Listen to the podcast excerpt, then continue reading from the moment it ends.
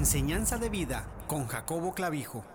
Esta es la anécdota de una pareja. La esposa estaba frustrada y el esposo estaba tan deprimido que no podía cumplir sus roles. Había sido despedido de su trabajo, donde era proveedor del cuidado médico y no había podido encontrar trabajo por dos años. Su trabajo era su vida y su gozo. En él encontraba su identidad en la comunidad y entre sus amigos. Le daba valor a sí mismo, lo cual era la clave de su problema. Nuestra verdadera identidad no puede estar basada en lo que hacemos o en lo que poseemos, sino en nuestra relación íntima con Jesucristo. Todos necesitamos una identidad, la cual nos da estatus y confianza. Sin embargo, mucha gente piensa erróneamente que va a ganar su identidad a través de las cosas que posee o por medio de la ocupación que tiene en la comunidad lo cual otros admirarán o inclusive envidiarán. Otros también piensan que van a encontrar su identidad por medio de los placeres en que se envuelven. Estas tres identidades falsas fueron la raíz de las tentaciones de Satanás a Jesucristo en el desierto. Primero, Satanás lo tentó con la identidad de los placeres. Manda a estas piedras que se vuelvan pan. La segunda tentación tuvo que ver con la identidad a través de la posición. Si eres hijo de Dios, échate abajo. La tercera tentación tuvo que ver con la identidad de las posesiones materiales, cuando le mostró los reinos de la tierra y su gloria. Todas estas cosas te daré si postrado me adorares. Si buscamos establecer nuestra identidad fuera de nuestra relación con el Señor Jesucristo, experimentaremos desilusión y fracaso. No importa qué acontezca con la posición, posesiones o placeres, ya que no son fundamentales en la vida. Mi oración en este día es que cada uno experimente el gozo y la libertad que viene al identificarnos solamente con el Señor Jesucristo.